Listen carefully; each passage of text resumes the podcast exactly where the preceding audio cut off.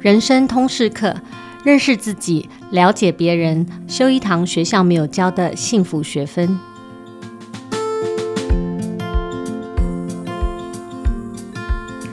大家好，我是主持人齐瑜，也是亲子天下的创办人跟负责人。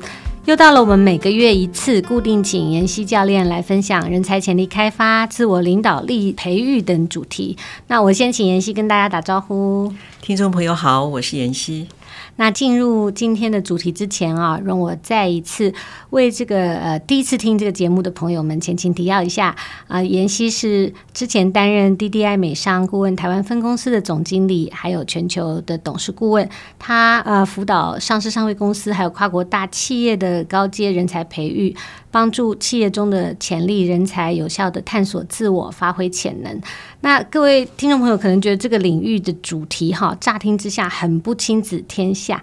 但是呃，我和妍希其实当时很希望透过这个节目的企划，我们每个月一次，带着父母和老师，还有呃正在处于生涯探索起点的这些大孩子们。可以放远哈，run out 到这个远方的视野，我们可以以终为始的来了解到底未来人才的需求和样貌是什么。所以我们可以呃回头那定睛看看我们眼前的教育啊教养工作，什么才是一个呃值得看重的优先顺序啊？因而我们可以省去不必要的焦虑，明白说我们现在做的什么事情是至关紧要啊，什么事情是可以先放手的。那今天我们想要谈的这个主题啊，成长型思维，或者是呃，有人称之为成长心态，其实就是很好的一个例子啊。因为这个概念呢，是从企业红到教育圈。不夸张的说，哈，成长型思维或者说成长心态，应该是这十年来影响教育圈很深的一个理论概念。那二零一九年的时候。呃，成长型思维理论的创建者，史丹佛大学教授呃卡罗杜维克，他还得到号称全球教育圈诺贝尔奖的这个伊丹教育奖的得主，他拿到超过一亿元台币的奖金啊。那美国一个致力于 K 十二教育创新哈，二零一八年美国教育趋势这个报告里面，他也排名啊，美国教育工作者认为最关注的二十个教育发展趋势中。第一名也是成长型思维啊，growth mindset。其实这个概念在台湾最先导入跟应用是从企业界开始的。那我特别想请妍希来分享说，诶，其实从为什么这个成长型思维，呃，这十年在企业中被认为是选取人才非常重要的一个潜力指标？请妍希。好，谢谢琦瑜哦。哦，为什么成长心态在企业用人会这么的受重视？严格来讲，心态制胜对企业来讲并不是新的观点。对，以前企业会用所谓的 “can do” 的 attitude，嗯，好，追求成长啦，拥抱挑战啦，从错误中去学习或强调心理韧性这些语词，嗯。来说明他们想要的这个人才的样貌。那二零一七年这本书就是《Mindset》这个中文版出版以后呢，在业界就引发不少对于这两种心态的讨论。然后渐渐的，企业就开始用成长心态这个观念，因为容易沟通嘛，它就书已经出来了，变成大家有个共同语言。成长心态，我们希望能够找到成长性思维的人。那不管是外部选材，或者其实都会放进企业的核心价值观里面。不过，我觉得主要的原因就是跟这个整个世界的变化会有关系。改变这件事情，呃，并不是一个稀奇的事情，因为我们都知道人生无常，变化是很自然的。但是因为全球化跟科技的进步，它让变化的复杂度跟速度是前所未有。所以在这样的情形下，如果你还沉醉在个人英雄主义的思维里面，你会死得很快。嗯，因为变化带来的挑战。它不再是你可以一手搞定的，所以除非你的志愿是要当井底之蛙，嗯，永远都不想离开那口井。所以说，企业在寻找人才的时候呢，你有没有因应变化的灵活度？你能不能跟别人高效合作？甚至有的人很善于激发同伴的潜力哦，嗯，那还有你能不能听得进别人的批评指教？你能不能很快速在困难中、逆境中去学习成长？它就变得很关键了。那这些就是跟成长心态是息息相关的。所以，根据那个心态制胜作者就是 Carol 博士的研究，他是说，具有成长心态的人是相信人的心智技能是可以被开发的，他是可以透过后天的努力跟经验累积而成，去改变跟成长。所以，有成长心态的人比较能够享受挑战带来的学习跟乐趣。透过集思广益找到解方，哈，也比较不容易因为碰到困难就放弃。那这有很多的研究在书中都有提到，我就先不在这个地方赘述。那我要特别提醒的就是说，职场看待人才不是用你学校的成绩来预测你的表现，嗯，是以你实际待人处事、承担责任的能耐来评估你的潜力。学校学科考试一百分，不代表你能够跟人家合作。不代表你遇到挫败的时候，你自己有能力站起来。譬如说，我们在 interview 的时候，A、B 两个年轻人，A 是名校毕业，学校成绩很好，专业很强，但是呢，他很习惯个人作业，一切都照着棋盘走。那另外一位，他是私立大学毕业，专业技能不错，但是他很善于沟通，甚至呢会引发大家 brainstorming，促进团队合作。这个时候，在企业的眼中，B 这位年轻人可能更具栽培的潜力，否则企业只要看你的学历跟成绩单证明，就直接决定要不要录取你就好，根本连面试都不需要，直接找你谈薪酬就可以啦。所以为什么我们会谈这个，会设立这个人生通识课，特别从企业的角度拉进来谈这件事情？其实我也是想要借此提醒，不管是大孩子也好，或者是家长也好，呃，当你一直呃斤斤计较在那个学业成绩上面的时候，别忘了，其实在未来的人生里面，你不是靠着那个成绩能够活出你的幸福的。好，我想这是一个很重要的目的。嗯，其实刚刚妍希提到那个关于企业。呃，为什么最近十年可能特别看重或者用这个语词来整合企业的需求？我觉得现在真的是一个那个成功典范转移的时代。过去在书里面也谈到嘛，过去可能我们对于企业的英雄或人才的样貌，就期待他是一个像艾柯卡呀，或者是那个安龙 CEO，它里面的 case 哦，就是那种非常英雄主义导向的名校的，他身上。累积了各式各样的勋章，看重这种过去的成就大于未来潜在的可能性。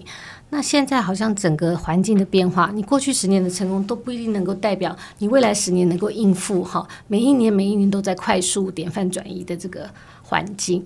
所以改变还有因应改变的弹性，还有那个未来的可能性。变成现在企业里面找人才一个很重要的指标。对，我想其余，因为你本身也是。亲子天下执行长，你也是每年都要看呃什么样的人才的招募嘛？对，我想你自己本身应该更有感觉。对对，感受深刻。因为现在大家都看那个可能性跟可以因应改变的那种弹性，大于那个 过去我们很在意。像比如说像可能啊二三十年前，当我们进入职场的时候，的确这个职场的环境真的非常在意这个过去的成绩，或者是你的啊名校学历啊，或者是你的。呃，外商公司的经验等等，但是现在大家更看重的，真的的确，企业在实战经验中，真的更看重那个，你接下来明年什么都不一样的时候，你可以接受吗？你可以快速的 figure out 说，哦，新的目标来了，我要怎么样面对这个挑战吗？你感到兴奋吗？那种感觉，没错，嗯，所以刚刚为什么我们谈到说这个人生通识课这个节目，很希望。请妍希带来一些企业或者对人才的新的这个视角，也是给现在在教育现场的工作者，或者是很关心孩子未来发展的这些爸爸妈妈们，我觉得是真的是一个远方的看见啦。就说，我们大概呃能够了解到底我现在做的这些努力，然后我我这样投入在孩子的教育里面，我要看重什么重点，才是对他的未来性。如果你真的关心他的未来性的话。才是对他未来心里面最有关系的哈。那刚刚我们谈到那个成长型思维在企业里面是怎么看这件事情？不过我想也请妍希帮我们分享给这个还没有看过书或者对这个概念比较没有经验的这些呃听众们，能够了解到底书中所谈的两种主要的思维，一个叫成长型思维，一个是定型思维，到底有什么差异？因为这两个概念的厘清可能关乎。我们接下来到底应该怎么样在面对自己，还有面对孩子的这个呃未来的发展上，我们要看重的事情。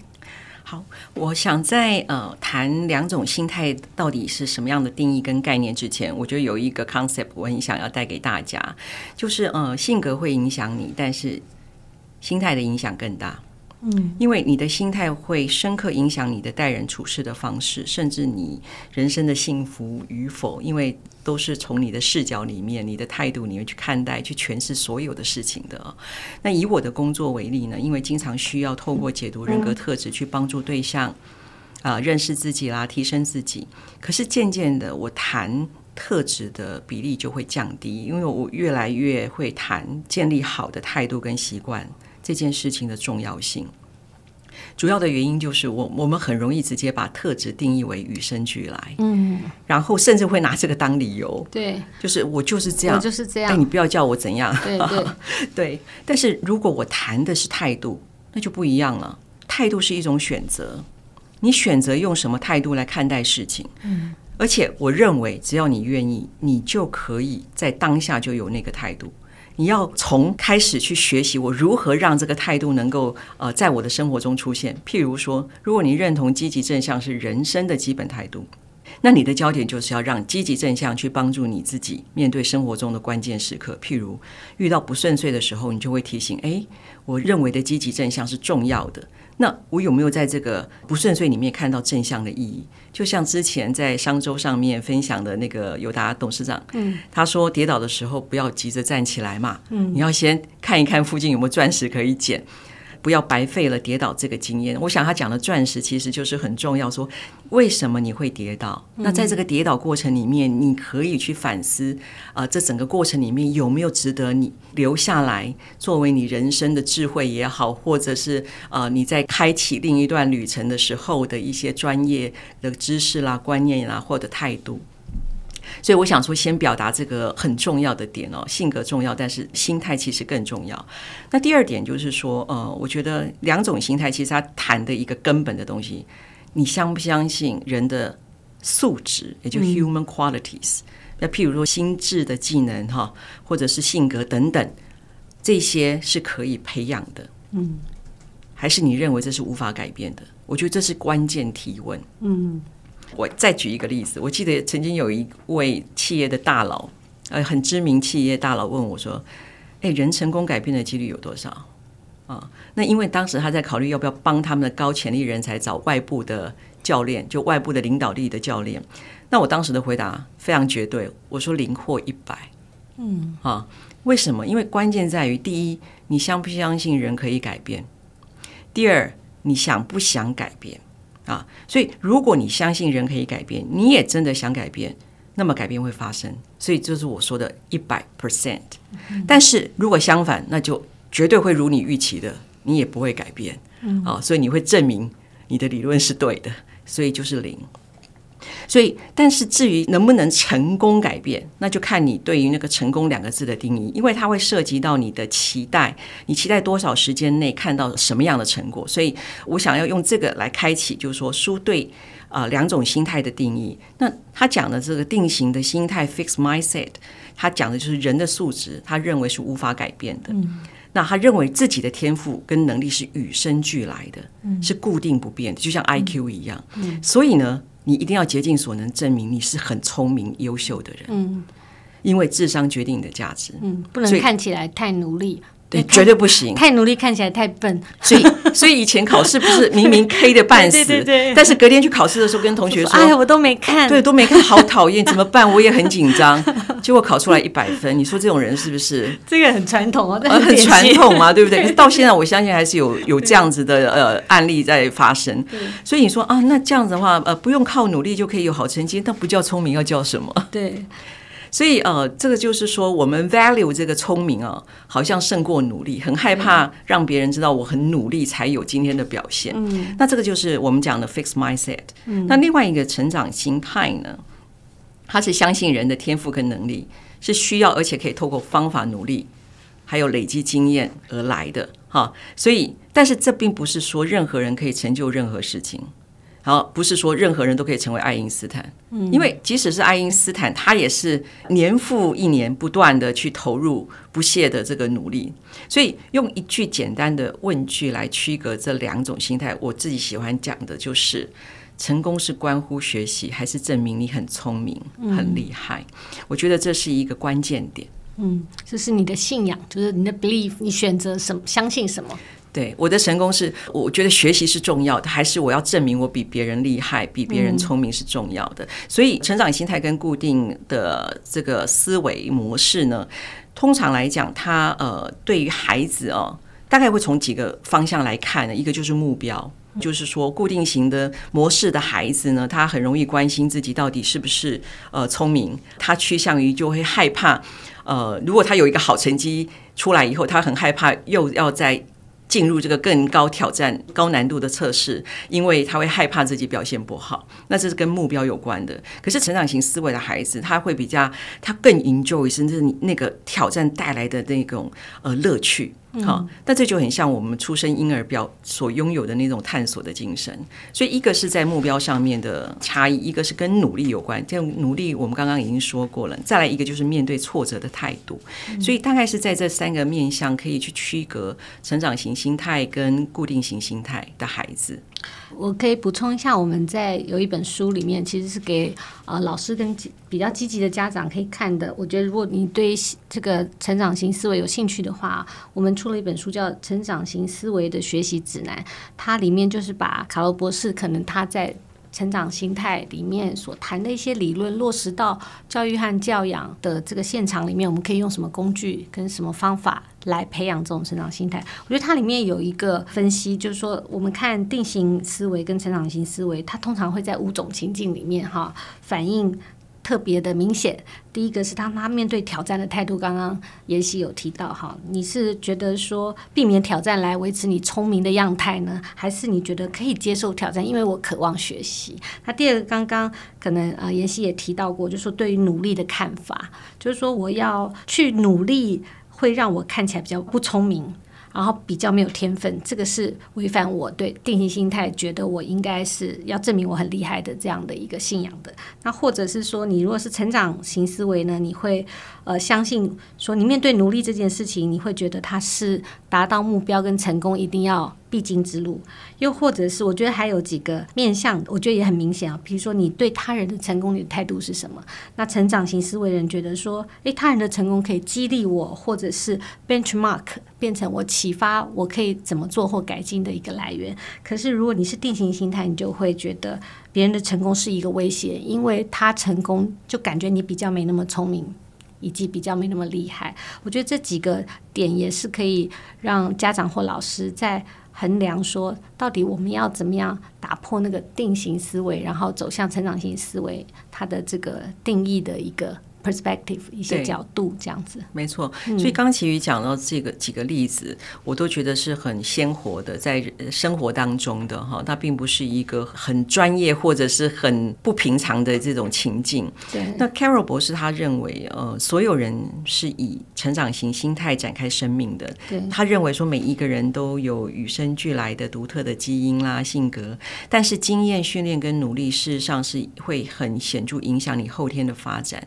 那你从婴儿呃这个例子就可以很清楚知道，他每天都在拓展自己的生存技能，而且他没有怕人家看他。对他，他就是想要讲话的过程，然后想要走路，然后呢不会去思考说到底呃讲话或者是走路会不会很难，会不会跌倒？他其实根本不会在他的这个思维里面，所以他就是跌倒了就是爬起来，顶多哭一哭，然后然后摸一摸自己再起来。可是问题是重点是在哪一个地方？是说到底什么时候或者什么事情让这个成长心态变为？定型心态，嗯，什么时候开始我们害怕自己不聪明？嗯，好，我觉得这个是一个很重要的提问，就是说，当孩子开始意识或者辨别到自己被评估，或者学会大人怎么去评估一个人的价值的时候，我觉得孩子开始会变得害怕挑战，害怕自己做不好，被评价不聪明。啊，我觉得这是一个很重要的点，就是说。为什么我们是像婴儿一样的展开这个成长型的心态？可是为什么突然间我们开始就不再讲我的志愿了，就我们曾经提过。所以其实家庭环境跟教育是一个很重要，在后天我们要怎么样继续滋长这个成长心态，亦或者是说我们带来很多定型思维的这种架没错框架。所以这里面当然我觉得牵涉很多迷思。嗯，对。那妍希有没有分享一些，就是说如果我们在家庭里或者是学校里，我们可以怎么做？具体来说。OK，我觉得呃，要先有破除一些迷思哈。首先就是说，在我们进入到说建议呃家长或者是老师呃可以怎么帮助孩子，就是去培养自己的成长心态。我觉得有几个迷思可能要先了解的。第一个就是说，呃，会以为心态百分百，嗯，就是说好像时时刻刻呃，就 Seven Eleven 都要处在所谓的成长心态。好，就是哎，我不应该呃有挫折的念头，我不应该有生气难过的这种感受，好像这样子就是不是成长型心态。我觉得不是哈，就是说没有人需要 Seven Eleven 二十四小时都处在所谓的成长心态，否则它会反而变成一种制约的压力。譬如说，你已经念书到十二点了。你明明就是需要休息，你就是不行。我要有成长心态，我要多学习。我再念半小时。我觉得我们从小深受那个人定胜天的思维荼毒，哎，好像做不到哈，就是一定是你不够好或不够努力，不然人定胜天呢。所以我一直觉得人定胜天，其实这个我也是到现在才明白那个人定胜天对我的影响。以前你就觉得你拼了命，你一定要做到，否则你就是不好或者不够努力嘛。嗯，那事实上我们都混合了两种心态。有时候在成长心态，有时候在定型心态，就没有人任何时刻都必须要是一个所谓成长心态。你会有些时候你会出现这种定型心态的 moment，我觉得没有关系。如果你认同成长心态是重要的，那重点在于你不会让自己一直停留在那个负面的情绪上面，或者一直停留在那个定型心态上面。嗯，我们必须要了解是什么触动我们的定型心态。所以，当你有定型心态出现的时候，你能够跳出来，诶，为什么我会这样子讲？为什么我会这样子想？那我这样的念头会不会阻碍了我想要成为一个什么样的人？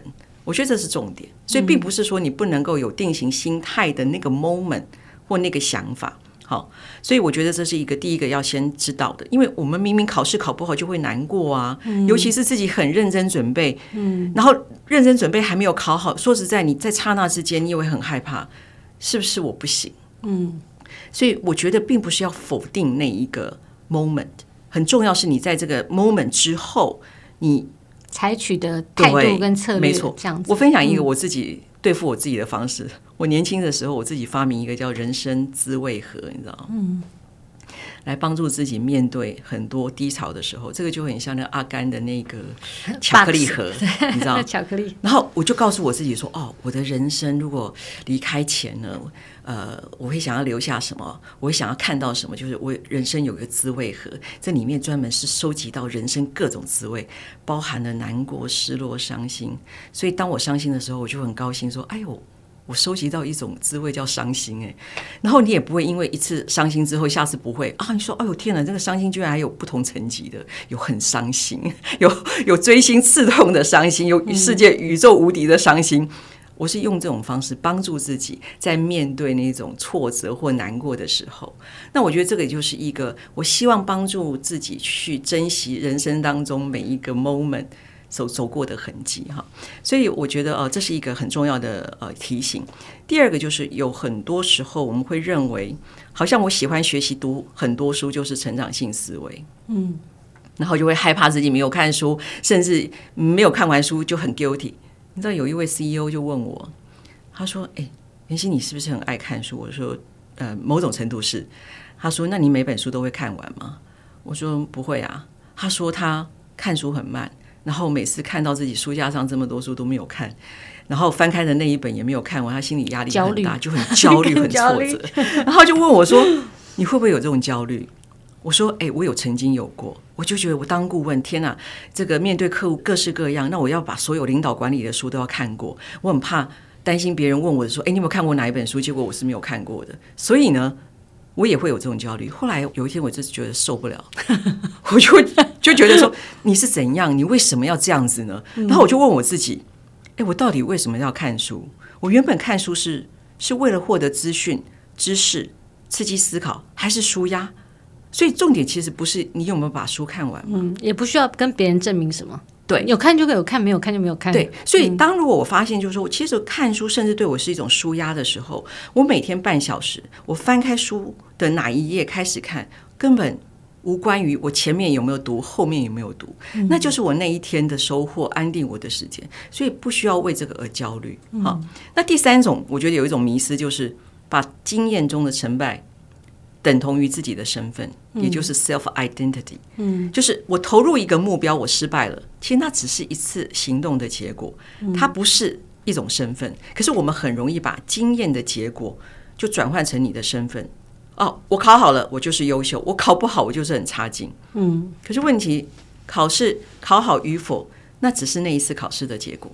好，所以我觉得在进入我们所谓呃要谈说我们可以怎么做，我觉得有几个呃对于成长型心态跟固定型心态的迷思，我觉得要做一点这样的说明。也就是呃，妍希刚刚讲的几个重点，就是说可能每个人都有。融合两种思维，我们不要再把成长型思维跟定型思维变成另一个标签贴在一个啊，你就是定型思维的人，你就是成长型思维的人，而是说每个人都有不同的时刻，我们都会有两种思维相互的存在同一个人，不同情境下你会倾向预设你是某种思维，比如说我就觉得啊，我就是不会运动，或者说我就是学不会运动，我就是一个比较那个哈比较肉骂咖的人，那。但是我们能够理解这个成长心态的脉络，是帮助我们有一个后设的角度去看见，早一点发现我们自己的思维框架，也因而我们可以早一点跳出来，然后学习鼓励自己或帮助自己。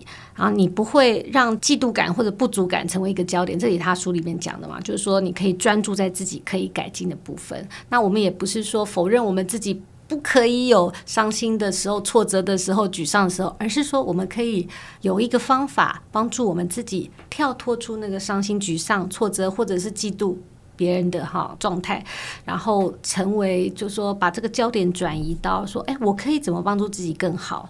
所以我们遇到困难跟挑战的时候，我们可以提醒自己或者呃我们的孩子们说，哎，我们。啊、呃，只是还没有学会，而不是学不会。就是它里面一个经典句型，说是 “not yet”。没错。所以刚刚齐云讲这一点，也就是说，好。所以如果我们想要培养孩子的成长心态，我觉得你要先从自己开始。嗯、哦，父母，我觉得，我觉得要从呃自己开始。你要相信，建立好的态度跟习惯，可能比阅读能力或数学，或者是呃这种学科的成绩。的学习要来得更重要啊！我觉得第一个就是说，你可以有所选择，你要相信你是可以有所选择的。那用 “not yet” 这个词改变自己跟孩子的思维模式，因为你的心态就是你的信念。啊，所以我觉得刚刚其余已经举了这个例子很好。我想说，我也在呼应你刚刚所说的哈，因为天赋不直接等同技能，它是需要有后天练习或经验去让它发挥的。那你善用那一页的话，不是不会，是还不会。你知道绿藤生机执行长就是那个 Harris 啊，有一次我们在二八学校的招生说明会上，他就分享了一段，呃，就是有关于这成长型思维。他说他跟他女儿的对话，他女儿拿着东西跑过来，爸爸，我不会。他就跟他女儿说，很认真的跟他女儿说：“ 不是你不会，是你还不会。不会来跟爸爸说一遍，我还不会。”所以他一讲完这个的时候，我们大家就哄堂大笑。不过我觉得这件事情，其实那叶子就很像我们讲，再试一下。小时候不是有一条歌吗？嗯、对不对？对，对，那就加拿大有，我记得有个歌手，他有一个歌词就是“万物皆有裂缝”嘛。但那是光照进来的地方，我也很喜欢收集座右铭啊，因为座右铭它会帮助你呃，就是过渡很多困难的时刻。好，所以讲简单就是你要改变你对挫败或恐惧的想象跟连接。你知道我有一部我很喜欢的动画，就是《怪兽电力公司》，那是很久以前。哎，你知不知道它为什么叫怪兽电力公司？为什么？你知道，因为怪兽是利用孩子恐惧时候发生的尖叫声来发电的。让电力公司可以继续营运，嗯、所以你知道，我觉得这点是超酷的，你知道吗？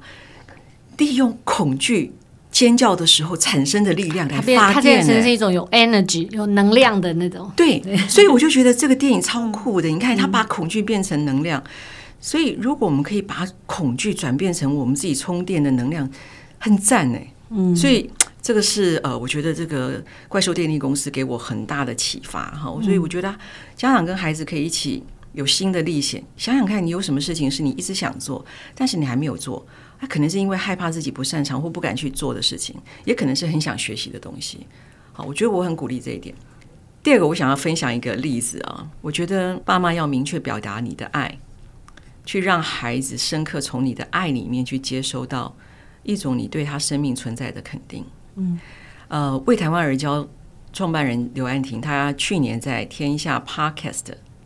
受访的时候有分享一则故事，所以我可以 公开的分享这件事情啊。他有提到他呃，就是小时候呃，就是他跟他妈妈的一段对话。他提到妈妈是他的 role model 哦。他说呃，小时候有一段时间他妈妈身体状况不好，他曾经以为自己可能没有办法看孩子长大。嗯，那时候安婷就常常会喜欢拿他考得很好的成绩单或一百分的考卷，想要让妈妈开心，取悦妈妈。就有一天，妈妈就把他叫到床前。那天妈妈身体很虚弱，就跟他说：“我希望你知道，如果有一天妈妈走了，你要记得，在你拿任何东西或者考卷来取悦我之前，我早就已经爱你了。”嗯，哇，这好感人哦，好感人哈！这是每个妈妈的那个哈，其实最终的心情。对，安婷说呢，妈妈在很关键的时候。把这个无条件的爱很明确放在一个孩子的心里面，嗯，这个基底，这个安全感，对他在面对人生很多挑战困难的时候，带给他很重要的力量，嗯，没有因为困难而选择放弃。他说：“这或许是 他后面有心理韧性一个很重要的力量来源。嗯、他妈妈是一个小学老师，也没有什么所谓社会上所谓的光鲜亮丽的头衔或镁光灯，嗯、但是很深刻影响他的价值观的形塑。嗯、那他还提到有个例子啊，就是他高中毕业的时候，准备要去美国 Princeton 念大学。那出国前，他说他其实很害怕。”他一个人躲在房间哭，然后最后一刻，他求他妈妈说：“你可不可以陪我去美国？没关系，你不用跟我住在一起，你就租一个房子在附近，我一样呃可以独立 独立自主嘛。好，可是你不要离我那么远嘛。”那时候他妈妈跟他说：“我能送给你的最好礼物就是放手。嗯，你要能够照顾自己，你未来才有可能有能力照顾别人。好，所以我想，这是我想要呃。”分享给大家的一个故事。嗯，OK，其实这个改变挫败或者是恐惧的这种 impact，负向的 impact，然后把它变成一个能量，这个真的是我们在教室现场或者是在家庭里常常可以做的。其实我我也想要提一下，就是我自己看这个职场心态的时候，常常感到有一个部分也很容易成为一个迷思，或者说。在嗯处理的过程里面，我们会想错了那个因果关系。就是其实成长思维有一个概念说，说他很看重那个历程，而不只是单看这个结果。所以我们也常常会被误用说，嗯，其实这个就是呃，我们只要看重历程，对那个目标不重要，或者说对这个期待不重要，我们降低那个对孩子的期待，然后哎，你只要有哎，只要有努力就好啦，或者是什么。呃，对，对于这个我自己的看法是这样，我觉得并不是成果不重要，对，我认为成果是重要。为什么？成果是在帮助我们检视我有没有用对方法啊，呃，去做一件事情。如果在职场里面，成果当然是重要的。那在学习的历程里面，成果会帮助你思考说，哎，我有没有读懂？这本书，或者我读懂呃数学的某一个这个理论的架构系统方式，嗯、所以成果它是在帮助我们检视。可是问题是不是只有注重成果而已？嗯，而是我们也必须要看这个回看中间过程。哦、呃，我觉得这个是很重要的。所以我也不认为说你只要努力，完全都不计成果是什么。嗯、那我觉得这个就又落入另外一种呃自我逃避了。嗯，然后我也很想提到说。呃，现在教育环境里面有一种，我觉得一种多元发展的迷失啊，这个做法其实是值得讨论的。就是说，譬如说，像我们对于一些呃比较弱势家庭的孩子，或者像原住民部落里的小孩啊，他们在基础学历都没有建立好的状况下，因为老师就设定说啊，他们学不会古音数设置，他们学不会，不如给他们去打球，不如给他们就去唱歌跳舞好了，这个他们比较会嘛。可是我觉得这个迷失其实也让这些孩子们就自我标签化了，然后他没有好的基础学历的学习或者一个成功的学习经验，这个其实也会让他们在所谓的那个多元发展的领域上面缺乏了那个学习的韧性和学习的方法，还有学习的这种基础能力。我觉得这一块其实反而是对这个学习受挫的孩子是不是一个好的好的示范或者方向嘛？对，所以我自己在看成长心态的时候，我觉得是说，诶，在成长心态的这个过程里面，其实家长或者是学校这个环境要培育的是一种学得会的信心，而不是说，诶，那我就学我我本来擅长的部分。但但我们也不是说每个人都要学会每一件事，像刚刚妍希讲的，并不要变成一个呃。期待每个人变成一个完美的呃文武双全的这样的概念，只是说我们那个学得会的信心是我们在教育现场跟家庭里面一直要保持的。对，呃，刚刚在讲到说那个成长型心态，其实呃，它并不是说你要设定那个低目标然后可以达成。呃，我觉得很重要的是，呃，有很多时候它是营救那个探索里面的挑战带来的成长。嗯。所以今天，嗯，非常谢谢妍希，我们可以有机会来讨论成长型思维。那如果对这个概念想要有更深的认识的家长跟老师，也非常鼓励你去看啊、《心态致胜》这本书，还有啊亲子天下出版的成长型思维的这个学习指南。那呃，在这个书里面有一些呃关于成长型思维的某一些简单的这个应该说是句型吗，或者是一些呃态度。